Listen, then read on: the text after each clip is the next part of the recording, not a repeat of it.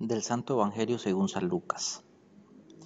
En aquel tiempo Jesús dijo a sus discípulos, No hay árbol bueno que produzca frutos malos, ni árbol malo que produzca frutos buenos. Cada árbol se conoce por sus frutos. No se recogen higos de las zarzas, ni se cortan uvas de los espinos. El hombre bueno dice cosas buenas, porque el bien está en su corazón y el hombre malo dice cosas malas, porque el mal está en su corazón. Pues la boca habla de lo que está lleno el corazón. ¿Por qué me dicen Señor, Señor y no hacen lo que yo les digo? Les voy a decir a quién se parece el que viene a mí y escucha mis palabras y las pone en práctica. Se parece un hombre que al construir su casa hizo una excavación profunda para echar los cimientos sobre la roca. Vino la creciente y chocó el río contra aquella casa pero no la pudo derribar, porque estaba sólidamente construida. Pero el que no pone en práctica lo que escucha, se parece a un hombre que construyó su casa a flor de tierra, sin cimientos. Chocó el río contra ella e inmediatamente la derribó y quedó completamente destruida.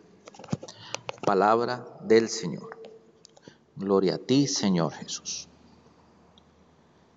Escuchamos este Evangelio perteneciente a Lucas, su capítulo sexto, y nos pone a reflexionar sobre en quién estamos poniendo nuestro corazón y nuestra confianza y si nuestras acciones corresponden a la confianza que le tenemos al Señor y a si nuestras acciones también este, son correspondientes al seguimiento de Jesús.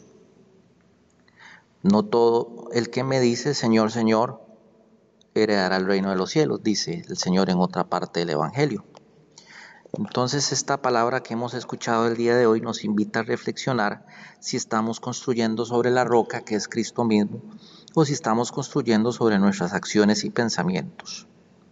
Si queremos ser el árbol bueno que produce frutos buenos, tenemos que dejar de construir sobre la arena y empezar a construir sobre el Señor para que nuestro corazón abunde el amor del Señor y nuestras palabras y acciones correspondan a las de un discípulo del Señor.